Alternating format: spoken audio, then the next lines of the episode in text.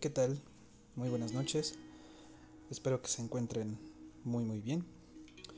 El día de hoy vamos a platicar un poco sobre un tema que para muchas personas puede ser un poco delicado.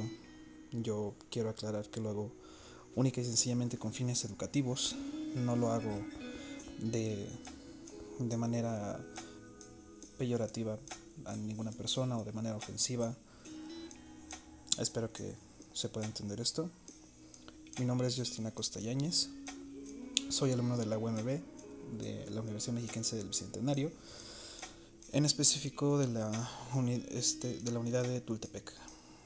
Bueno, el día de hoy vamos a hablar un poco acerca de libro, un libro alemán llamado Mi lucha, Mein Kampf, escrito por el famoso Adolf Hitler. Este libro, no sé si ustedes han escuchado hablar de él, me imagino que sí, realmente es un libro muy popular, no por, por su contenido o, por, por las ideologías que, que tiene en este libro, sino por quién lo escribió, que en este caso fue Adolf Hitler, y por cómo fue que se desenvolvió esta parte de la publicación del libro. Para empezar, pues este libro llamado Mi lucha. Fue publicado en, bueno, fue escrito en el año de 1923. Fue escrito por Adolf Hitler en la cárcel, en la prisión, tras un intento fallido que tuvo precisamente durante este año, me parece, este un año antes, en donde realmente la historia dice lo siguiente. Él estaba en un bar junto con todos sus colegas, todos sus seguidores, y él estaba harto de que Alemania había quedado muy devastada económicamente tras la Primera Guerra Mundial. Económicamente en ese entonces Alemania estaba pasando por una crisis financiera muy fuerte, lo cual dejó a Alemania muy mal. Y Hitler no estaba de acuerdo en que Alemania tenía que pagar por todos esos platos rotos o que Alemania tenía que sufrir esta parte. Así que él, dentro de este bar, junto con todos sus seguidores, se subió a una mesa y le gritó a todos, es momento de la lucha. Lo que dice la historia es que todo, toda su gente y él se fueron directamente hacia el gobierno de Alemania. El gobierno de Alemania tomó cartas en el asunto y salió también con todo su ejército alemán, precisamente para, para evitar un golpe de Estado. Durante este evento se dice que se soltó un primer disparo, pero no se sabe y esto es a ciencia cierta, lo pueden descubrir ustedes en libros de historia o en el Museo de Memoria y Tolerancia, que es en donde se habla mucho también de esta historia. No se sabe a ciencia cierta quién fue la persona que dio el primer disparo, si fue Hitler o si fue en ese entonces el vocero, el representante del, del gobierno de Alemania, que estaba por parte del ejército. Se inició una disputa, se inició pues una, una pelea ahí por parte de los seguidores como tanto por parte de los militares. Y en esta disputa lograron atrapar a Adolf Hitler. Se lo llevaron detenido a, la prisión y durante este tiempo que él estuvo en la prisión, él escribió el libro Mi lucha en el cual pues él redacta parte, tiene mucho contenido, es, es parte de autobiografía, tiene también manifestaciones de ideas propias tanto políticas, este, ideas de nacionalismo, tiene mucha historia de cómo es que Hitler se volvió antisemita. Tiene mucha, mucha historia. Este libro realmente es, me parece un libro fascinante. Y la manera en la que este libro se distribuyó por toda Alemania es que durante el mandato bueno, la dictadura de Hitler en este caso. Hitler obligó a todas las personas, de verdad a todas, a leer ese libro. En los centros educativos, en las primarias, secundarias, preparatorias, universidades, como se conozcan, se les obligó a tener una materia en específico de este libro, que se estudiara, que se, que se viera como clase el hablar de este libro. Las personas cuando se casaban, pues tenían que casarse también, por decirlo entre comillas o decirlo de manera correcta, este, con autorización de Hitler, obviamente de su mandato, de su dictadura, y se les regalaba un libro. En las librerías no podía faltar este libro. Cuando tú ibas a una librería a comprar algún libro, no podía faltar este libro. Y se le regalaba a todos. Este libro era prácticamente obligatorio en cualquier lugar leerlo, tenerlo, por lo menos en la casa. Era mucho más necesario que en este caso la religión cristiana o católica el tener una Biblia en casa. Era mucho más obligatorio en ese entonces el tener este libro que el tener cualquier otro. Era de cajón. Y te podías meter en problemas si no lo tenías o si no sabías nada del contenido de este libro. Pero bueno, este libro, como lo comenté hace un momento, fue escrito mientras estaba encarcelado, por lo que estaba encarcelado por algo que, se consideraba crímenes políticos. fue publicado en, en 1923 y pues aunque inicialmente recibió muchas visitas, pronto se dedicó así por completo al libro. O sea, mientras él recibía visitas por parte de, de sus allegados. Llegó un punto en donde él se, se dedicó por completo a, a, escribir este libro. Mientras él lo escribía, se dio cuenta de que pues él mismo tendría que ser una obra de dos volúmenes, no le bastaba con uno solo, sino que también tenía programado publicarse un segundo volumen en el año de 1925, dos años después de, de, de que él estaba en la cárcel el gobernador de en ese entonces había señalado que en ese momento que Hitler esperaba que el libro tuviera muchas, muchas ediciones. Hitler esperaba que este libro, así como salía, pues luego, luego tuviera demasiadas ediciones y esto pues le hubiera permitido cumplir con, con esas obligaciones financieras que, que él tenía al momento de ser enjuiciado. Él tenía pensado el publicar este libro y hacerlo famoso, poder lucrar con la publicación de este libro y poder así pagar el monto total de todos los gastos que hayan este, surgido de su juicio por aquellos, este, por aquellos crímenes en los que él incurrió en ese entonces. Después de estas ventas iniciales, que fueron un poco lentas, el libro se convirtió literalmente en un éxito en ventas en, en Alemania pues obviamente como hace rato lo, estábamos hablando, tras el ascenso de Adolf Hitler al poder. Esto fue en el año de 1933. Ya después de que Hitler muriera, pues los derechos de este, de este libro, de mi lucha, pasaron a ser completamente este, del gobierno estatal de Baviera y pues se negó a permitir la copia o, o impresión en, en, Alemania, precisamente por lo que hace rato comentábamos. Este libro estaba de manera obligatoria para todas aquellas personas que estuvieran estudiando, que estuvieran terminando una carrera, que se casaran, que se divorciaran. Literal era obligatorio tener este libro. Y una vez que Hitler murió, el libro se prohibió la publicación este, en Alemania. Y no nada más en Alemania, me parece que hay también muchos países, demasiados países en donde la publicación, copia, distribución o venta del libro está prohibida por los gobiernos, precisamente porque, pues en ese entonces Hitler, lo sabemos todos por la historia, grande historia también la de la Segunda Guerra Mundial, Hitler no solamente fue un dictador, sino que fue una persona que masacró a millones de personas, fue una persona que gobernó con mano dura y que pues tuvo muy malos pasos. Esa es la, la realidad. Hizo muy mal las cosas.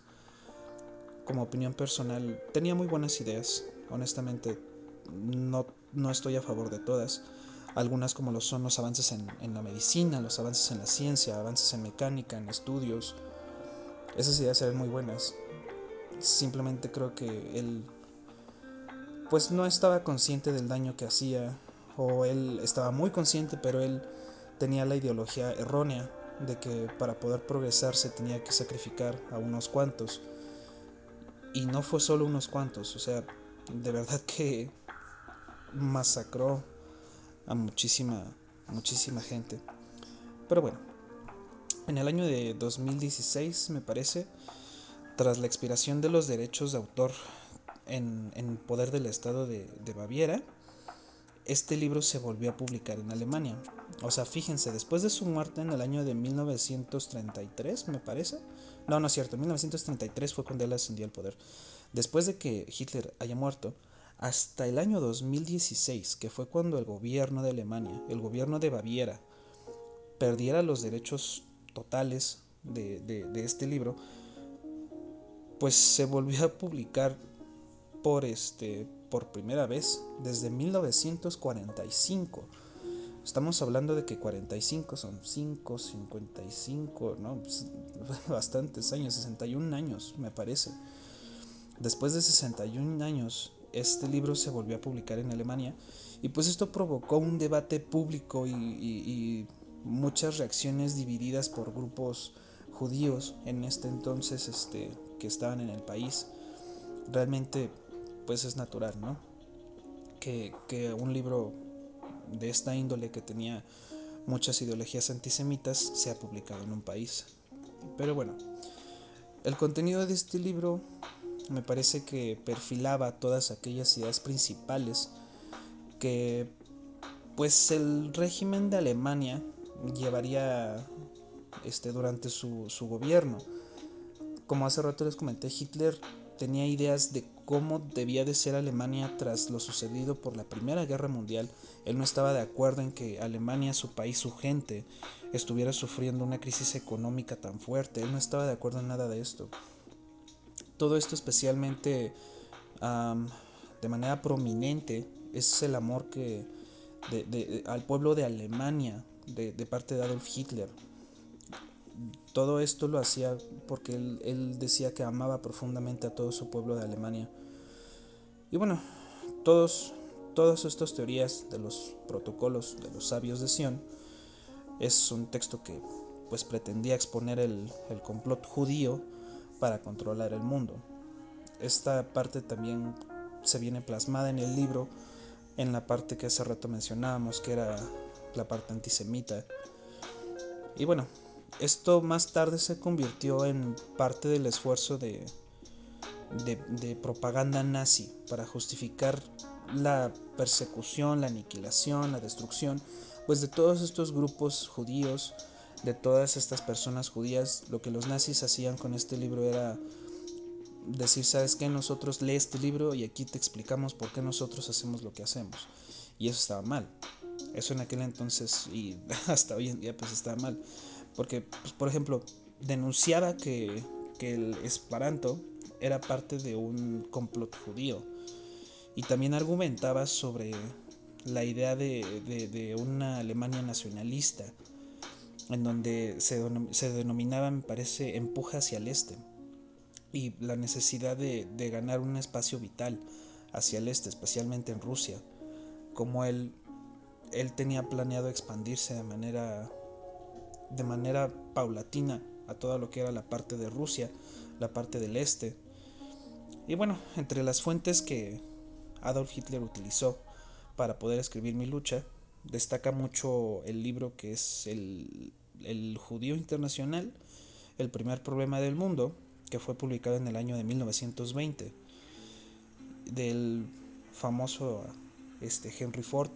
Esto no sé si lo sabían ustedes, pero Henry Ford obviamente el fundador de la, de la compañía de automóviles Ford, era un fiel creyente de las ideologías de Hitler. Henry Ford fue una de las personas que más apoyó a Hitler en aquel entonces. Fue una de las personas que estuvo muy de acuerdo con sus ideologías, con lo que él, él estuvo haciendo durante mucho tiempo. Era admirador realmente de todo esto y también era admirador de la parte financiera que, que este, que Hitler manejaba. El Henry Ford está catalogado de hecho como el único ciudadano estadounidense citado por Hitler en su libro. Es la única persona estadounidense en, mencionada en este libro, en, en, en, el de mi lucha. Y bueno, este libro a través de sus 782 páginas, pues Hitler detalla los pasos que, que en un futuro el Estado alemán, nacionalista, pues debía de seguir para que finalmente pudiese convertirse en el amo del mundo. Realmente él, él visualizaba a Alemania así, como el país primer potencia de todos. Tenía que ser primer mundo. Primero aboga por, por la conclusión definitiva de, de hostilidad franco-alemana que, que se lograría con la destrucción de Francia. Y bueno, una vez conseguido esto, pues Alemania finalmente encontraría este en libertad de expandirse, se hubiera encontrado en libertad de expandirse, pues con el objetivo de conseguir el llamado espacio vital alemán, que es lo que hace rato más o menos hablábamos con la parte del este, que se tenía que expandir su espacio vital especialmente en Rusia. Y bueno, Hitler también concluye que el Tercer Reich pues no debe de buscar colonias en Asia o en África, sino que se debía de expandir hacia todo lo que era el este por la parte de Rusia. Él excluyó por completo la parte de Asia o de África. Y pues también reconoce que diversos pueblos ya habitan en Europa Oriental y asegura que el pueblo alemán tiene derecho a desalojar a sus ocupantes. Y en, aquí se hace una cita muy breve como parte del libro que dice la naturaleza no ha observado esta tierra para la futura posesión de una nación o raza en particular. Por el contrario, esta tierra existe para el pueblo que posee la fuerza de tomarla. Aquí hay que hacer un énfasis muy fuerte en estas palabras, porque Hitler tenía la ideología de que lo que él quería era todo. ¿Cómo lo obtengo? A la fuerza. A la fuerza. Él decía, si tienes la fuerza para obtener lo que deseas, ocúpala y haz que lo que tú deseas sea tuyo. Aquí, lamentablemente, sus ideologías se salieron mucho de contexto. Su visión sobre un pueblo perfecto, sobre una Alemania primermundista dueña de todo, pues se fueron, se fueron bastante de la raya. Yo creo que es bueno tener un amor a tu pueblo, pero no al, al grado de querer obtener ese respeto o tener ese poder a base de violencia, a base de asesinatos. Yo creo que es un libro muy interesante, un libro que les recomiendo leer porque realmente incluye bastante de la vida de Hitler, cuenta de su infancia, cuenta de su padre, cuenta de cuando nació, de cómo creció, de cuando se enlistó en el ejército. Para la parte de la Primera Guerra Mundial, él se había enlistado el ejército, cómo fue su experiencia en esta, en esta Primera Guerra Mundial, qué fue lo que él vio, qué fue lo que detonó esta parte de preocupación por su pueblo alemán. Habla de muchas cosas. Como les dije desde un inicio, este podcast no es con fines este, de ofender a nadie, no es con fines de, de insultar a nadie, fue única y sencillamente con fines educativos. Espero que, que sea de su agrado. Lamentablemente el tiempo se nos se nos ha hecho tan corto, pero yo podría hablar de esto todo el día. Es un tema muy interesante, es un tema el cual me parece que tiene bastantes puntos de vista, tiene bastantes ideas personales de cada una de las personas que lo pueden leer. Cada quien tiene una idea diferente, cada quien tiene una opinión diferente. Se pueden sacar muchos debates de este libro, de todas sus ideologías me parece que es un, un, buen comienzo. Si quieren conocer un poco más acerca de la Segunda Guerra Mundial, si están interesados en, como historiadores, como alumnos, profesores incluso, o si no te dedicas en específico a la parte educativa, si eres una persona apasionada de la historia, me parece que este es un libro con el cual puedes comenzar para poder este para poder entender la perspectiva de Hitler que sabemos, como ya lo repetimos tres, cuatro veces, estaba mal, pero explica muchas cosas, bastantes cosas. No para justificarlas, no para darle la razón, sino simplemente lo conoces un poco más y te das cuenta de por qué él hizo tan mal las cosas o de por qué sus ideologías se deformaron a tal grado. Pero en fin, espero que este podcast haya sido de su agrado, que este podcast haya sido pues el correcto. De verdad les agradezco mucho que, que puedan escucharlo. Y pues, sin más, les deseo una excelente noche, mañana, tarde, sea cual sea la hora que lo escuchen. Un excelente día. Hasta luego.